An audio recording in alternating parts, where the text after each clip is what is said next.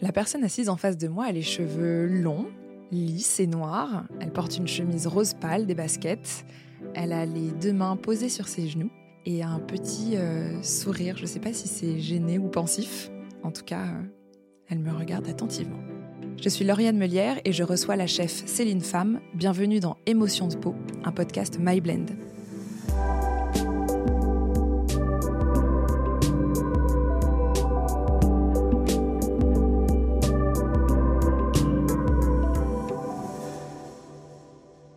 Je viens de te décrire avec euh, mon regard et mes mots. Comment est-ce que tu as l'habitude de te décrire, toi?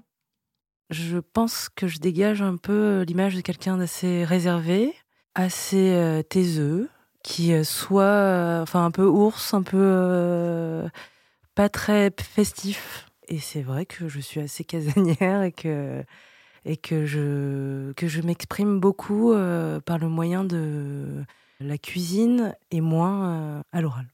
J'aime pas trop me scanner euh, comme ça. Mais si je dois me décrire, je mettrais en avant peut-être ma carapace qui est mon métier en premier lieu. Et du coup, euh, je dirais que je fais de la cuisine, euh, que je fais de la cuisine depuis 14 ans, que je suis chef et que je suis bien dans mes cuisines. Quand on te voit sur les réseaux ou même dans les magazines, hein, je trouve d'un point de vue extérieur que tu parais justement assez confiante à ta place. Est-ce que c'est ce que tu ressens, toi, justement, cette confiance, ou au contraire, c'est un miroir déformant? Je pense que c'est un miroir déformant que que c'est dans ces moments d'exposition, je réfléchis plus trop. J'ai, euh, je te dis, comme une espèce de seconde peau, une espèce de carapace qui apparaît, euh, où je me sens euh, assez confiante mais euh, où en fait c'est un peu quand tu es au pied du mur où tu euh, t'as pas le choix. Et là, je m'appuie sur euh, mon expérience en cuisine et mes zones de confort pour me donner de l'assurance. À quand remonte ton manque de confiance en toi? Quel, quel enfant tu étais? J'étais un enfant très très timide, très discret, très solitaire. Je peux vraiment affirmer que j'ai j'ai pas eu du tout d'amis tout le collège et toute la primaire. Par contre, j'étais très assidue. Euh, je pense que je cherchais une certaine reconnaissance euh, auprès des professeurs. Et par ailleurs, euh, un peu comme une réplique, parce que mon père et mes deux frères étaient très sportifs, je me suis un petit peu fondue dans leur passion, qui était le foot, le basket, la culture américaine, etc jusqu'à un peu m'effacer moi-même parce que j'avais un peu les mêmes passions qu'eux qui étaient le sport. Et ça, c'était un peu la période jusqu'à la fin du collège où vraiment je m'habillais euh, avec les vêtements de mes frères. Euh, j'avais comme un sentiment de pas savoir euh, quels étaient mes goûts, comment m'affirmer, etc. J'étais pour le coup un peu moquée parce que il y avait un peu sur le ton de la rigolade des blagues sur le fait que je sois asiatique, etc. Mais je pense que j'étais bien seule et après au lycée, là j'ai commencé à voir, il y a des groupes qui se dessinent au lycée et c'est plus ouvert. Et il y a des groupes qui, entre guillemets, m'ont ouvert les bras et j'ai vraiment voulu faire comme eux. Et là, en fait, je me suis reperdue dans un second truc, c'est que je suivais plus, encore moins mes envies personnelles. C'est que je fumais parce qu'il fallait fumer, je buvais parce qu'il fallait boire, et j'étais encore moins moi-même. Et je suis un peu tombée dans ça en pensant que c'était ça l'amitié. C'est vrai que ça, j'en ai jamais parlé à ma famille. C'était pas le réflexe de dire euh, il m'est arrivé ça. Je l'ai vraiment pas verbalisé parce que c'était pas un réflexe tout court de parler de ces problèmes au sein de ma famille. Tu es d'origine vietnamienne, en France, un pays euh, occidental, encore majoritairement blanc. Est-ce que le fait d'être une enfant euh, puis une jeune femme asiatique a contribué ou alimenté ton manque de confiance en toi? Je pense que j'allais pas bien parce que je, en j'avais honte souvent d'être différente. En fait, j'avais très peur des chiens. Et un jour, j'ai fait un écart parce qu'un un monsieur promenait son chien, je faisais un écart parce que j'en avais peur euh, vraiment. Et il m'a attrapé en me disant, mais euh, toi, tu vas pas me faire croire que t'as peur des chiens. Tu les manges les chiens euh, et ta famille.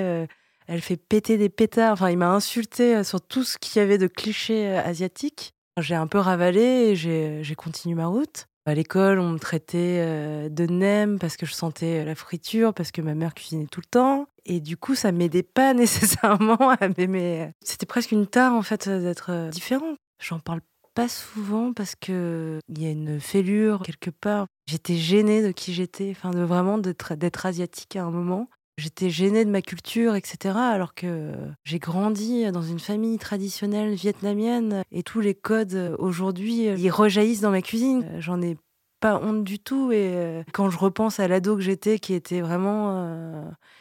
je sous-estimais mes parents, j'étais pas curieuse de leur, histoire, de ce bagage et de leur déracinement et le fait de venir de leur histoire personnelle, etc.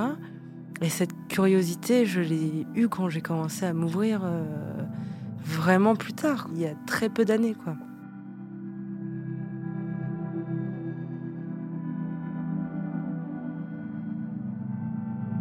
Tu disais que tu venais d'une famille euh, très traditionnelle vietnamienne.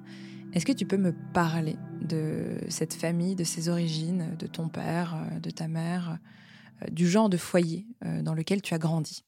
La nourriture était vraiment au centre. Euh, je me souviens de repas, enfin de toute petite, mes souvenirs les plus lointains, c'est finalement à table, des repas, des fêtes, des fêtes à l'occasion de, de décès, de naissance. Euh, tout était un peu euh, un moyen de faire des grands repas. C'est ce que je trouve très beau en fait. Par exemple, pour un anniversaire de mort, les gens qui vont se réunir vont faire le plat préféré de la personne disparue. Au lieu d'en parler, je dirais, ramènerait un plat qui était selon selon sa perception, euh, le plat préféré ou le plat qui te fait penser à. Euh, je veux dire, le mélange de tous ces plats, ça amène des souvenirs euh, gustatifs qui sont assez impressionnants. Enfin, je trouve, moi, il m'est facile de me fermer les yeux, de me figurer une personne à travers un plat. Et aussi, il y a aussi le culte des ancêtres qui est très présent, où chaque repas, chaque chaque fruit ou chaque chose un peu précieuse qu'on t'offre ou que tu t'offres, tu vas le déposer sur un autel pour euh, inviter euh, les personnes à qui tu penses. Généralement, c'est les grands-parents les plus proches. Et tu les invites à manger ces victuailles avant toi. Ou tu les invites à ta table, ça c'est à l'occasion des nouvel an, du tot qui est très important. En fait, tu dresses la table pour tes grands-parents. Euh, j'ai toujours vu ma mère, mon père dresser la table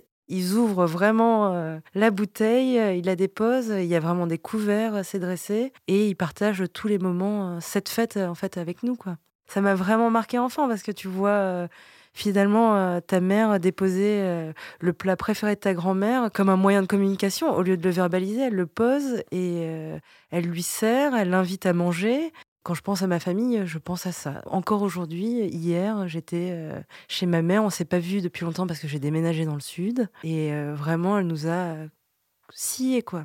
Elle nous a fait un repas. On a eu un menu en cinq temps de choses qu'on ne mange pas d'habitude. Elle est sortie un peu de sa zone de confort, mais un peu euh, réconfortant. Enfin, elle essaye des choses. C'est quelqu'un qui cuisine beaucoup, ta maman? C'est quelqu'un qui passe beaucoup de temps en cuisine. Elle se cache beaucoup en cuisine. C'est-à-dire qu'elle passe plus de temps en cuisine qu'à assise à table, ça c'est sûr. Mais il n'est pas rare qu'elle euh, mange pas le plat principal, tu vois, parce que c'est plus technique ou quoi. Et elle va le dresser euh, et elle va jamais s'asseoir avec nous.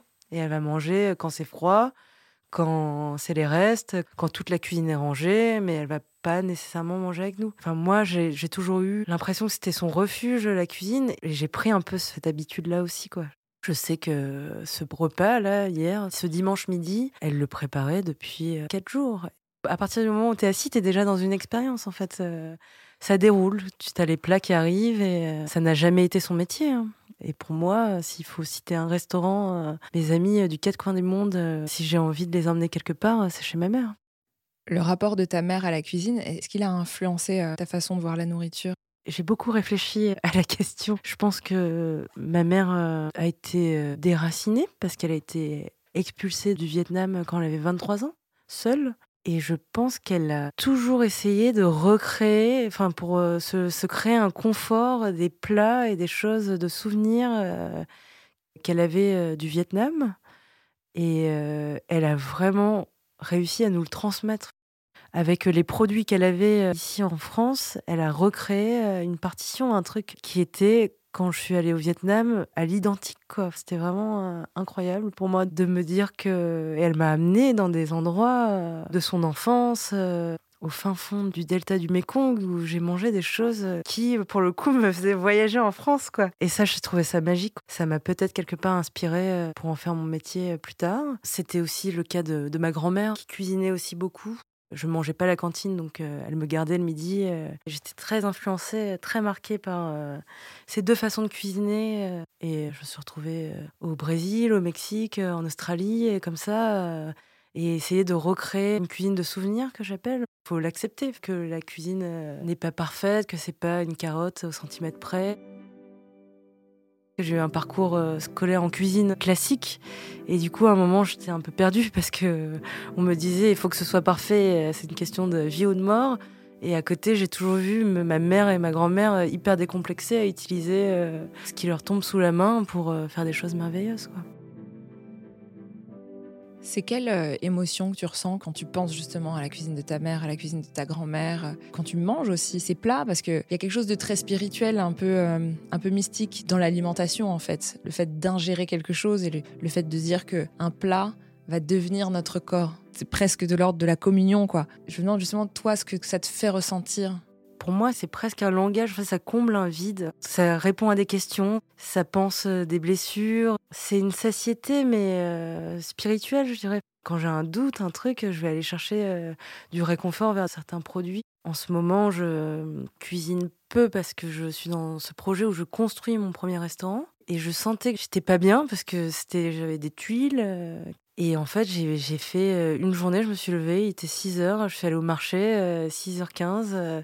7 heures, je suis rentrée et j'ai cuisiné toute la journée et toute seule chez moi. Ça m'a remise dedans, quoi. Enfin, et je pense que j'ai beaucoup mangé par réconfort et ça s'est un peu transformé comme ça, où cuisiner, c'est devenu et un exutoire et une façon de reconnecter et un langage et des fois je suis bloquée, j'arrive pas à trouver mes mots ou je suis en colère, etc. Et ben, je vais essayer de l'exprimer par la confection d'un plat. Aujourd'hui, est-ce que tu es en paix avec euh, tes origines vietnamiennes, ta peau, ton apparence, ta culture, tes racines? Je dirais qu'aujourd'hui, je suis en cours.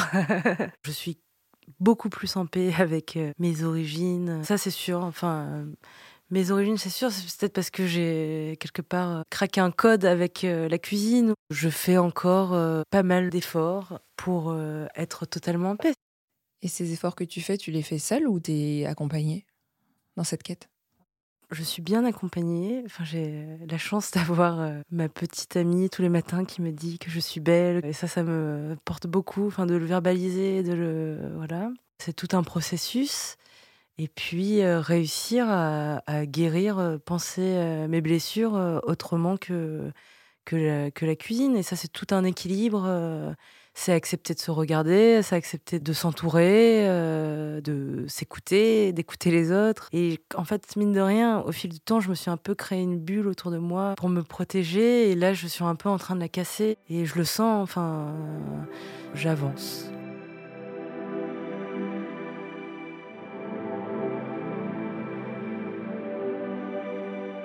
Tu répètes souvent que dans ta famille, euh, vous parlez peu en fait, vous communiquez peu. Et c'est la cuisine et les plats, euh, notamment préparés par euh, ta mère, ta grand-mère, qui ont comblé ces vides et qui ont pu servir de langage parfois. Quelle place occupe la parole dans ta famille? Elle est douloureuse la parole. Elle cherche sa place. C'est très dur. Mais je suis pas découragée en fait. Il y a vraiment cette gêne qui fait qu'on ne dit vraiment pas ce qu'on pense et ce qu'on pense de l'autre, etc. Enfin, c'est presque impoli, quoi. Enfin... Est-ce que tu dirais que cette parole, ou en tout cas cette absence de parole, c'est quelque chose qui est intrinsèque à ta famille, ou c'est aussi quelque chose de culturel? Je pense honnêtement que l'absence de parole euh, est culturelle parce que j'ai vu pas mal de films, j'ai lu beaucoup de. et j'ai croisé pas mal d'histoires avec des gens que j'ai rencontrés euh, qui me disent Ah, bah toi aussi, euh, vous parlez pas de ça, vous parlez pas. Enfin, vous parlez de rien toute annonce euh, est compliquée. Ça me fait penser à un de mes films préférés, euh, qui est Sucré-salé d'Angly, où euh, on voit des images incroyables, une succession de plats. C'est un père chef qui veut annoncer à ses filles qu'il est malade et en fait, il les chouchoute avec une succession de plats incroyables, mais il n'arrive pas à leur dire le vrai. Enfin, et elles repartent sans. En quoi cette culture du silence s'est inscrite dans ta peau? Qu'est-ce qu'elle a fait de toi? Qu'est-ce qu'elle a marqué chez toi? Elle a marqué quelque chose de pas très positif chez moi. J'avais pas la conscience des limites de mon corps et de mes limites tout court. Et c'est vrai que ça, ça pose un sacré problème, notamment dans le milieu de la cuisine et n'importe quel milieu. C'est dur de pas verbaliser les choses parce que ça, peut te mettre dans des situations très complexes. Qui ne dit mot consent Ben, en fait, non. J'ai pas mal de problèmes euh, avec ça, hein, le fait de penser que les gens lisent dans les, dans les pensées comme quand ils mangent un plat, de penser qu'il suffit de penser non très fort pour que ça arrive euh, par télépathie. Je trouve quand même qu'il faut une sacrée dose de, de, confiance et à un moment donné, il faut quand même verbaliser les choses euh, pour hoster des dîners, pour aujourd'hui ouvrir un restaurant. Est-ce qu'il y aurait en fait deux Céline femmes une, euh, justement, plutôt introvertie, qui a du mal à dire non, euh, qui a du mal à dire oui, peut-être, et une autre où peut-être tu vas jouer cette confiance, performer cette confiance, mais où tu le fais quand même. Ça, je peux l'affirmer que je me sens un peu euh, me dédoubler à des moments, où, euh, des grands dîners, euh, des choses où en fait tu avec un chef qui a une, à côté de toi qui a une toque de 15 cm. Il y a des moments où juste je sais que je sais cuisiner, j'y vais. Et il y a des moments où je sais que je sais cuisiner, et, je suis impressionnée, je suis intimidée et je perds mes moyens. Et en fait, ma quête, là, c'est juste d'être moi, à ne pas avoir besoin de, de, puiser dans des ressources pour performer, comme tu dis, et que de manière naturelle, euh, je sois euh, tout le temps euh, moi-même, quoi. Comment tu te sens aujourd'hui quand tu passes d'une peau à l'autre et, et d'une Céline à l'autre? Ça m'épuise, ça me vide. J'ai beaucoup fonctionné ces derniers temps sur des résidences très courtes, très intenses très exposée, où il fallait que je me mette beaucoup en avant et euh, il n'y a rien à dire de plus que ça me coûte. J'en perds un peu mes forces et mon énergie à la fin. Mais je dirais que si je prends aujourd'hui la décision euh, d'arrêter un peu de voyager, de me poser, euh, d'acheter un restaurant, enfin ce qui m'engage vraiment, enfin de faire ce, projet de vie qui m'a toujours, qui était vertigineux pour moi. Euh, j'ai besoin d'être euh, d'être moi pour euh, réussir à les inspirer. Je peux pas jouer un rôle 365 jours de l'année et me dire bah je vais porter tout le monde. Et je pense que c'est un peu la clé là de, de, réussir pour réussir à inspirer une équipe, entraîner une équipe derrière moi, de me dire bon bah là je vais essayer de d'accepter euh, qui je suis et de réussir euh, un peu à déconstruire un peu les modèles euh, de cuisine classique que j'ai connus avec des horaires interminables, des payes basses et d'affirmer que c'est possible de réussir ce métier avec un autre équilibre, une autre, perspective que c'est un métier ultra militaire, hiérarchisé et, et qu'il faut en fait un peu une figure de chef euh, à suivre aveuglément et, euh, et coûte que coûte quoi et euh, entendre les idées de tous, pousser les gens euh, avec qui je travaille à, ouvrir euh, leur vision et euh, partager, instaurer comme ça des, moments où on échange et pas que à se dire on est tout le temps dans le jus, on court en cuisine et, et on essaie toujours d'en faire plus, plus, plus pour impressionner, etc.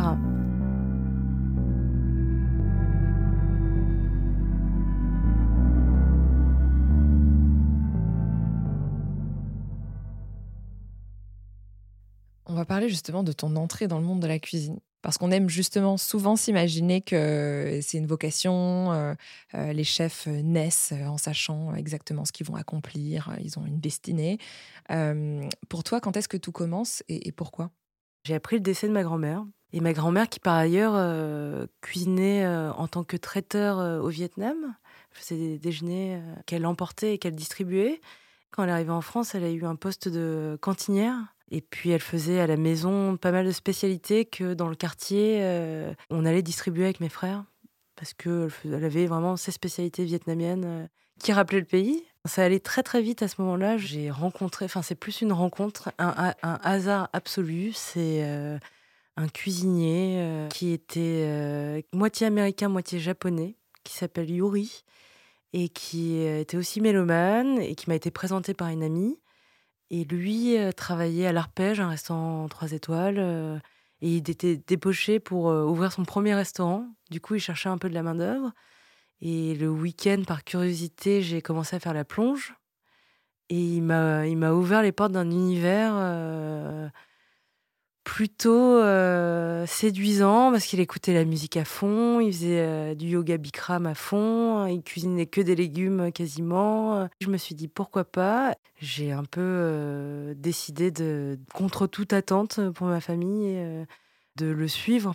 Je pense avec du recul que c'était aussi une porte, enfin un alignement de planètes et une porte vers le fait de cuisiner, me vider la tête, faire mon deuil. Et j'avais l'impression de refaire les tâches que je faisais quand j'étais avec ma grand-mère qui me faisait peler de l'ail, enfin ces pickles d'ail pendant des heures. Je découvrais des, des légumes, des scorcenaires, des choses que j'avais jamais vues. Euh, en les épluchant qui s'oxydaient, etc. Et, euh, et ça m'a fait quelque chose.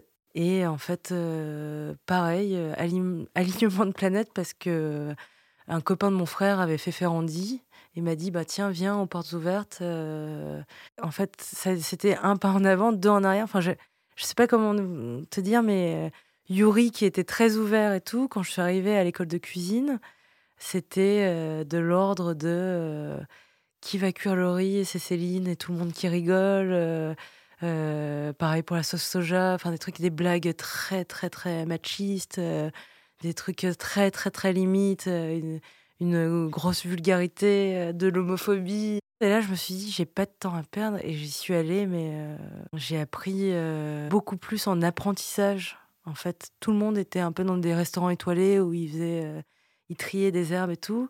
Moi, j'avais choisi un bistrot 300 couverts euh, dans le sixième, où le chef allait à Rungis tous les matins, et où le ma première tâche, il avait ramené du gibier, des grouses, et, je devais les déplumer, il y avait encore le plomb, et en fait, pour un apprenti, euh, on voit pas ce genre de choses. Euh.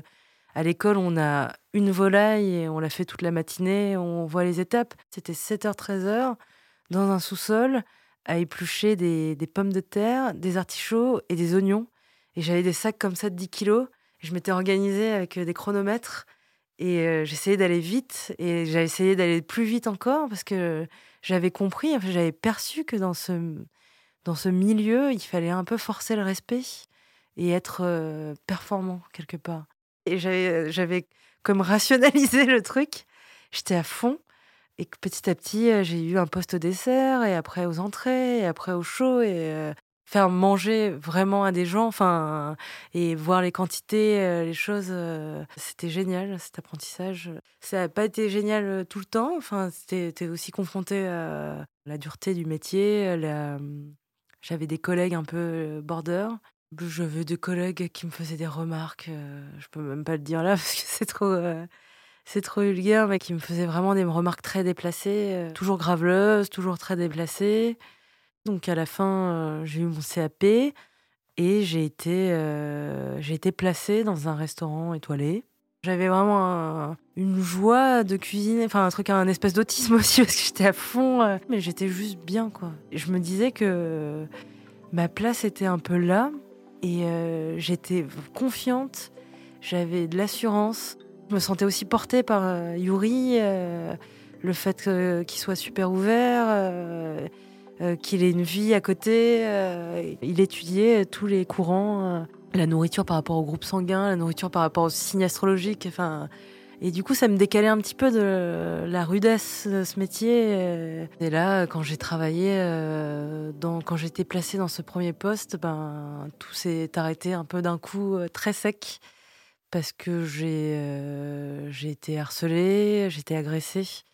Euh, par euh, quelqu'un qui était, euh, qui était hiérarchiquement mon second de cuisine. C'est un peu comme des portes qui se referment, quoi. Tu, te, tu as l'impression que tu, tu trouves un truc où tu es un peu bon, tu es un peu confiant et, que tu as envie d'y rester. Et en fait, ce qui s'est passé, c'est que, en te passant les détails, je me suis fait agresser et je suis allée voir le chef du restaurant lui, en lui racontant l'agression. Et il m'a dit, mais euh, je te propose une confrontation. Rien n'allait en fait. J'avais 21 ans euh, et c'était le premier job dans des brigades vraiment, euh, tu vois, enfin, hiérarchisées et tout. Enfin, il m'a dit, en fait, c'est le second, tu viens d'arriver quelque part. bon, ça c'était il y a 10 ans, donc Et là, j'ai signé ma lettre de démission sous ses yeux parce que j'étais dans l'impasse de, de ni être soutenue, qu'on me faisait comprendre que hiérarchiquement la personne était, du coup, c'était à moi de l'écraser. Et du coup, là, c'est comme si, enfin, c'est comme si j'étais redevenue l'enfant hyper introverti que j'étais. Enfin, j'ai tout ravalé. Je suis partie et, euh, et, là, le chemin, il a été un petit peu plus long, plus compliqué. Ça m'a bien stoppé et en fait, j'étais comme empêchée, enfin interdite. Avec du recul, je me dis, mais bah non, j'avais pas démissionné. Enfin, c'est lui euh, le fautif, quoi. Enfin, et, euh, et ça, ça m'a mis, ça m'a pris des années déjà de le verbaliser, de le dire. De reconnaître. Euh, ça m'a bien fait baisser euh, la, confiance naissante euh, que je commençais à acquérir. À partir de là, ça a été très très dur. Justement, qu'est-ce que ça a changé en fait en toi, changé ou cassé en toi au-delà de cette confiance naissante? Comment tu as fait pour te protéger ensuite? Tu dis que c'est des portes qui se sont refermées, mais ça se matérialise comment en fait en toi? Bah, en fait, tu as l'impression d'être annulé, déjà que ta parole, elle compte pas. Tu es vraiment amoindri, je sais pas. En fait, après, à partir de là, j'ai eu un peu un passage à vide où j'ai choisi des restaurants où euh, j'étais très vulnérable. Là, un exemple, euh, j'ai bossé dans un restaurant japonais où tu n'avais pas le droit de déguiser tes couteaux, c'était que les hommes. Euh, on te faisait à manger plus petit. J'ai eu un, peu une absence comme ça où je me suis dit, bon, je vais apprendre des choses mais je ne vais pas vraiment exister. Et puis après, j'ai eu un réveil où je me suis dit, euh, il faut que je, il faut que je m'en sorte. Là, j'ai commencé à choisir des restaurants, euh, à faire des, lettres de motivation euh, qui sortaient des tripes. À partir de là, j'ai choisi les restaurants dans lesquels je voulais travailler et où je me disais que il m'arriverait plus du tout un truc comme ça. Je sentais que les chefs étaient un peu un peu plus ouvert, un peu plus intelligent, enfin plus. Euh, je l'ai trouvé euh, ouvert. C'était pas le cliché de. Ils ouvraient à des endroits où on n'ouvrait pas forcément, avec des codes cassés en fait, où on enlevait la nappe, on enlevait le truc, euh, et c'était une intuition. Et par contre, ça a été très dur, très très dur, parce que je me mettais une pression quand j'arrivais un peu à une valorisation, c'est-à-dire que dans les deux cas, on m'a proposé euh, euh, des postes hauts, c'est-à-dire seconde. Euh, et dans les deux cas, je me suis sabotée. C'est dur hein, de le reconnaître. Enfin, j'ai mis beaucoup de temps à. Dans les deux cas, j'ai démissionné de moi-même. À chaque fois que j'arrivais à un moment où on me disait bon, Céline, je te fais confiance. Il y a un poste de seconde qui se libère. on fait un essai et euh, systématiquement aux essais, euh, j'ai fait des choses euh, improbables.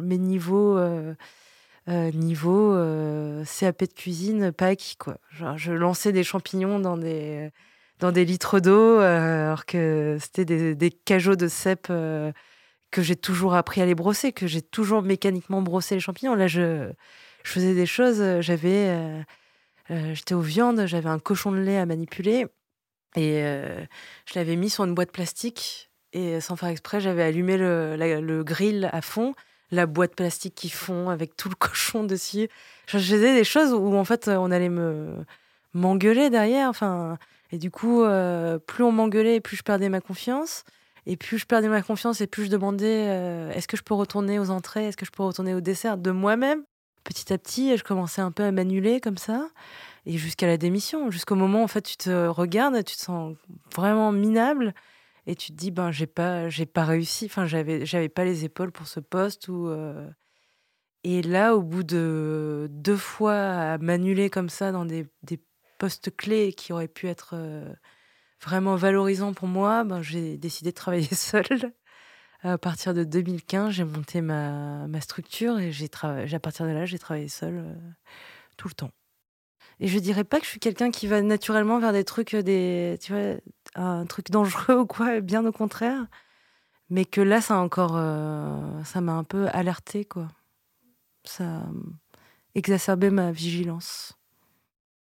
Quand on a parlé euh, dans cette cuisine, on t'a pas écouté. ça a été clairement un déni et un système de protection de l'agresseur et non pas de la victime. Est-ce que tu en as parlé à tes proches et quelle a été leur réaction? Alors j'ai essayé d'en parler à mes proches. C'était très compliqué. J'en ai parlé des années après en fait. Et parce que ça me faisait trop souffrir. Mais, mais c'est vrai que après l'agression, j'ai pas réussi à, à, trouver l'impulsion et, et, le soutien autour de moi pour le verbaliser. En même temps, quand la première personne à qui on parle, qui a un pouvoir d'action, euh, refuse même d'agir, ça pousse pas à forcément se dire que quand on prend la parole, euh, il peut se passer des choses positives. C'est ça. En fait, ce que je me dis aujourd'hui, c'est que j'ai parlé, quoi. Enfin, j'ai parlé euh, aux bonnes personnes concernées et que juste j'ai été annulée, quoi. Enfin, j'aurais pu rien dire, prendre mes couteaux et partir, quoi. Bon, quelque part, c'est ce que j'ai fait. Mais avant ça, j'ai quand même parlé au chef. Mais, euh, mais j'ai pas, euh, j'ai pas été protégée. Quoi. c'est sûr que euh, il y, a, y a une responsabilité qui qui n'a pas été prise.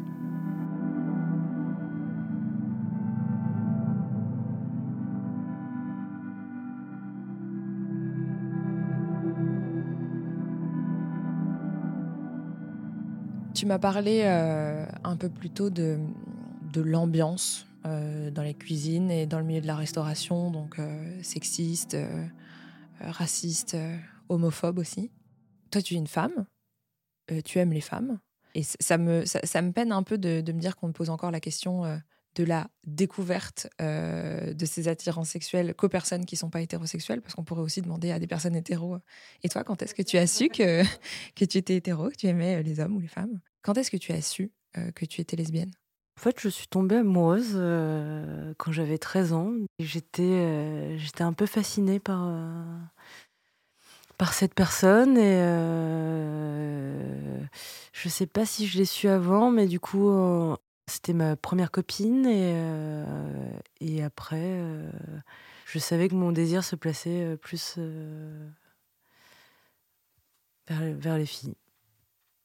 Donc assez tôt, je dirais.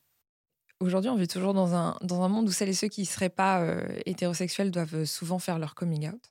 Parle-moi du ou des tiens alors j'ai fait plusieurs coming out euh, et j'en ai parlé dans un premier temps quand j'avais environ 18-19 ans à mes frères et qui l'ont plutôt bien accepté. On parle pas trop dans ma famille, donc euh, avec mes frères, bon, c'est différent. Euh, je l'ai verbalisé quand j'étais assez amoureuse. Enfin, généralement, c'est comme ça. Tu veux, présenter quelqu'un et voilà, et tu te sens bien. Et mes parents, c'est tout l'inverse. Ça a mis beaucoup plus de temps, parce que c'est les parents. Et j'ai annoncé euh, euh, à 28 ans. J'arrivais vraiment pas à leur dire. Et quand j'ai eu une énorme peine de cœur, je pleurais tellement et j'étais tellement triste. J'aurais dit, bah voilà, euh, elle était trop bête, elle m'a trompée, sans genrer, sans... alors que je, je leur cachais un peu. Et, et en fait, ils étaient plus tristes que je sois triste et ils se sont même pas posé la question de si c'était un garçon ou une fille. on n'en a jamais reparlé vraiment euh, depuis ce coming out euh, un peu fortuit.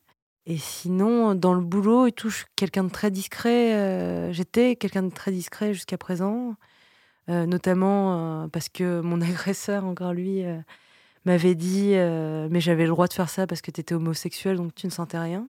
Et du coup, à partir de là, j'ai plus trop euh, parler de ma vie. Ça a été un peu un sujet, notamment dans ce milieu hein, où, euh, où on te dit euh, c'est du gâchis pour les mecs, des trucs, enfin des trucs un peu où tu comprends pas vraiment. Mais là, c'est plus, je m'assume. Enfin, je suis encore très alerte parce que j'entends des histoires d'homophobie et de violence parfois qui me retournent le cœur et c'est un sujet contre lequel je, je m'élèverai euh, maintenant que je, sens que j'ai de, plus en plus une voix. C'est quelle émotion justement de passer d'un état de, protection de cette information, de, qui tu es en fait, qui fait partie de ton identité, à cette euh, forme de confiance, de plénitude où tu te dis bah en fait euh, j'ai pas de problème à, à en parler. je n'ai plus envie de me cacher et je peux exprimer pleinement à qui veut bien l'entendre ou le voir cet amour en fait. Parce que c'est quand même un sentiment d'amour. Ouais, c'est un sentiment d'amour. Non, c'est c'est assez libérateur. En fait, quand j'ai fait mon coming out public, parce que j'en ai fait un aussi public, j'ai eu pas mal de retours, notamment de, de jeunes qui commençaient dans la cuisine et qui me partageaient leurs histoires où ils se faisaient complètement rabaisser, euh, insulter euh, parce qu'ils étaient homosexuels. Ça m'a fait me dire que partager en fait euh, sa propre histoire, etc. Ça pouvait, ça pouvait un peu libérer d'autres personnes, enfin faire échanger avec d'autres personnes qui qui en souffrent encore aujourd'hui. Et ça, ça m'a pas mal porté. Je me suis dit, c'est important de parler, quoi. Et pourquoi pas exprimer que on va bien et que tout va bien? Parce qu'en fait, euh, mine de rien, c'est pas si euh, acquis que ça qu'on puisse être euh, épanoui dans ce milieu-là. voilà.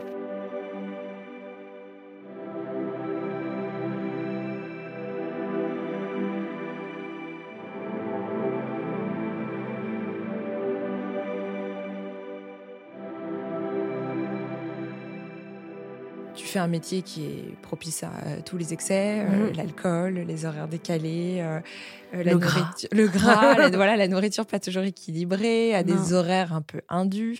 C'est un milieu dans lequel il y a beaucoup de drogue aussi. Mhm. comment est-ce que toi, tu, tu, prends soin de toi dans, dans tout ça? Est-ce que tu y parviens? Ou est-ce que c'est plus difficile? Ou est-ce que ça a pu être plus difficile?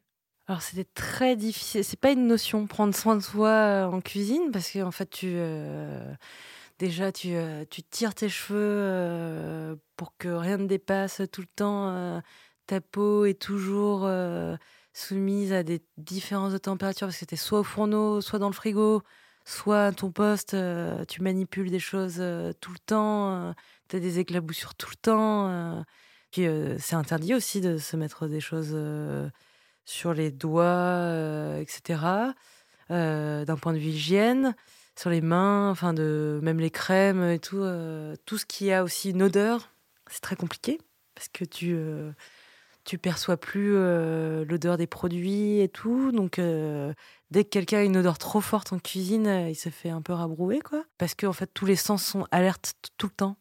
Moi, ça m'arrive de vraiment reconnaître quelqu'un qui passe la porte du restaurant de très loin, de reconnaître l'odeur comme euh, étrangère euh, à ce que tu es en train de cuisiner? Les horaires décalés aussi te font euh, manger à 1h du matin ou à 15h parce que tu travailles en coupure? C'est vrai que il y a une énorme fatigue. Et puis, il y a aussi le temps à rattraper. Donc, tu veux faire des choses, mais tu n'as plus l'énergie. Tu veux sortir, mais tu n'as pas l'énergie. Et en fait, ça, ça épuise pas mal le corps et, euh, et du coup, la notion de prendre soin de soi n'existe pas vraiment. Quoi. Comment, depuis 14 ans, donc depuis le début de ta carrière en cuisine, tu sens ta peau? Comment est-ce qu'elle bouge? Qu'est-ce qu'elle te dit? Quel est le langage de ta peau avec toi?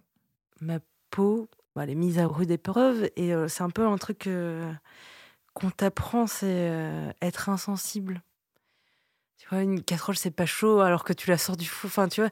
Mais même moi, j'ai perdu un peu la sensibilité des mains à force de manipuler. Euh, j'ai plus de sensibilité des mains, quoi. Et ça, je trouve que c'est une erreur.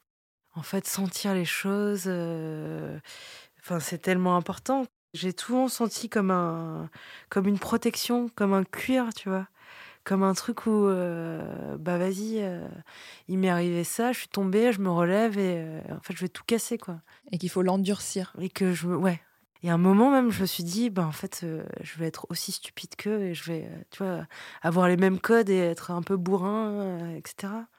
Et en fait, Là, j'ai compris que cette euh, porosité, enfin, c'est justement de me laisser euh, imprégner par les autres, rejaillir des souvenirs, des trucs euh, qui me font, qui me font avancer plus léger, que j'ai pas besoin de, m'endurcir comme ça. Quoi. Enfin, j'ai vraiment cette image de, quelque chose d'opaque, de dur, un peu pas éponge, parce que ça c'est un peu l'autre versant, mais un truc un peu poreux et qui absorbe et qui, enfin, et qui a un truc, un mouvement assez fluide. quoi.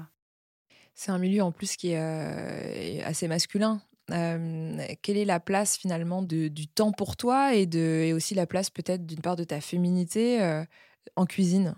Elle n'est pas très importante cette place-là, même, même je dirais du tout. Mais je pense que pendant des années, ça m'a bien arrangé de pas, enfin de, de, me dire bon ben tu tu te regardes pas trop quoi. Enfin l'important c'est ce que tu délivres dans les assiettes, etc. C'est un peu la direction que je veux pas du tout prendre euh, aujourd'hui.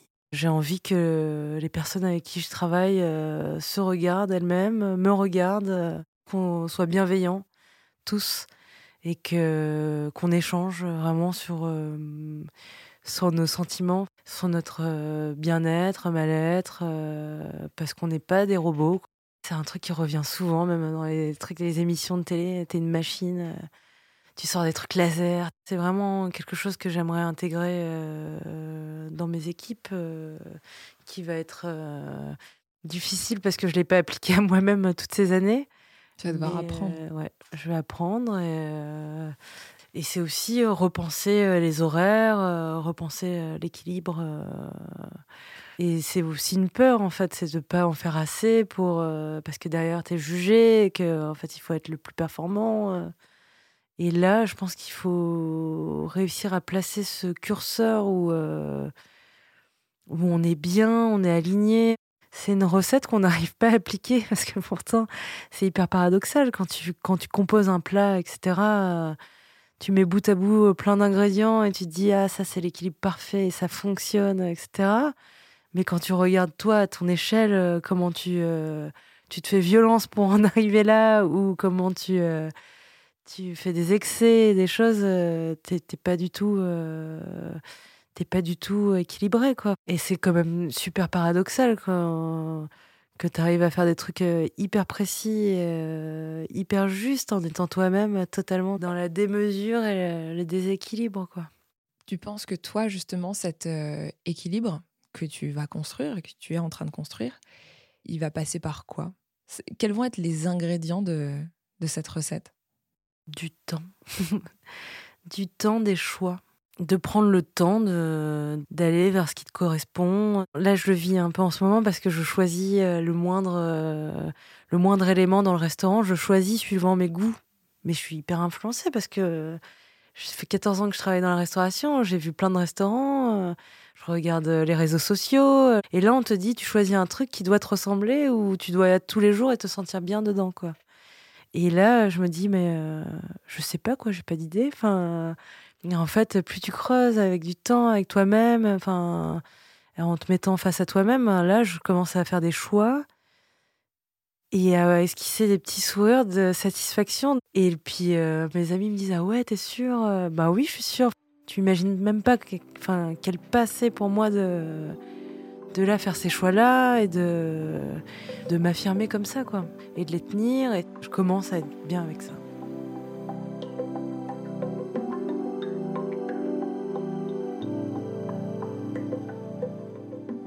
Tout au long de ta carrière, euh, tu n'as jamais été euh, dans un restaurant à toi. Tu as fait des pop-up, des résidences, euh, des dîners de marque, des domiciles, des mariages, etc. Pourquoi est-ce que tu as fui toutes ces années l'idée d'avoir un lieu euh, à toi qui t'appartienne? Est-ce que ça a à voir avec le fait de ne pas vouloir euh, t'attacher euh, Peut-être le fait de pouvoir bouger rapidement, fuir un espace sans avoir à te retourner et sans avoir à poser de questions? J'ai tenu des restaurants pour d'autres. Là, la grosse différence aujourd'hui, c'est que je m'investis au point de de faire l'effort de croire en moi quoi.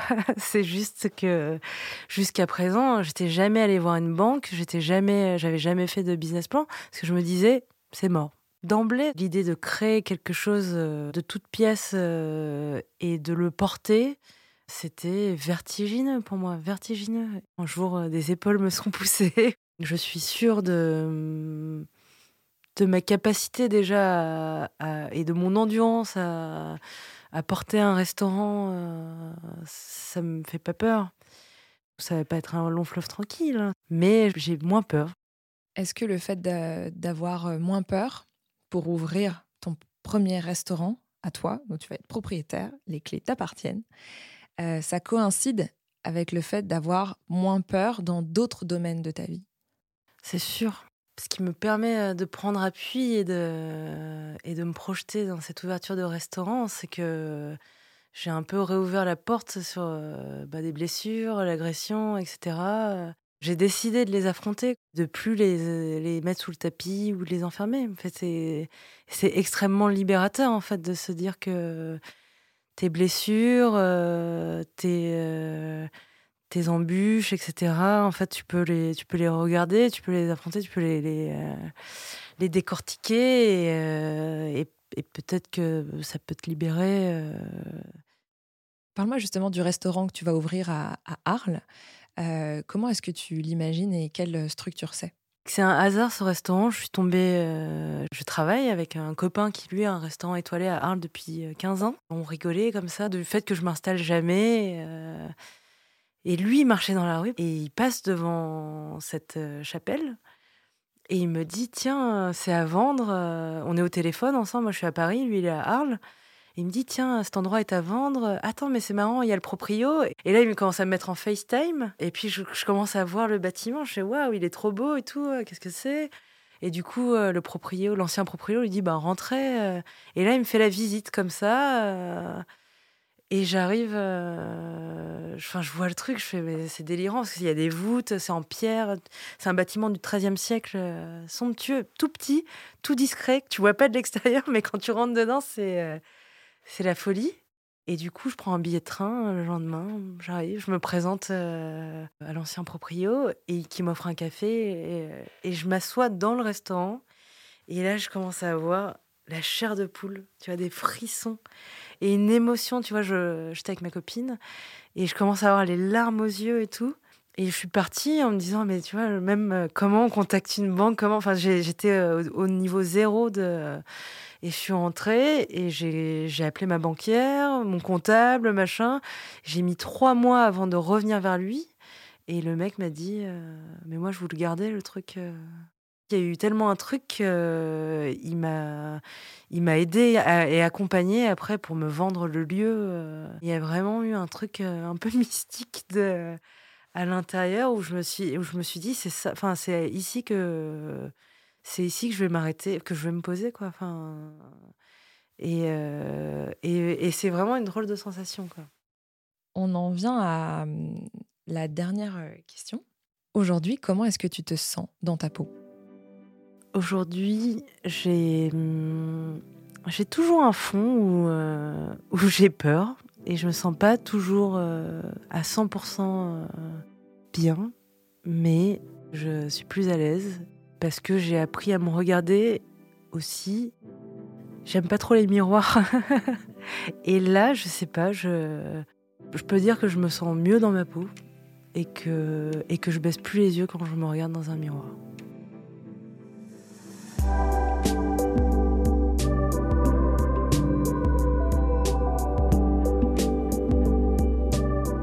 Je suis Lauriane Melière et je discutais avec Céline Femme pour Émotion de peau, un podcast My Blend. J'espère que cet épisode vous a plu autant qu'à nous. Si c'est le cas, vous pouvez vous abonner à Émotion de peau et nous laisser des commentaires et des étoiles. Émotion de peau est un podcast de My Blend produit par Louis Créative, l'agence de contenu audio de Louis Média, en collaboration avec Plume Rédaction. Karine Loyer a fait le montage, la réalisation et le mix de cet épisode sur une musique de Marine Kéméré. On se retrouve très vite.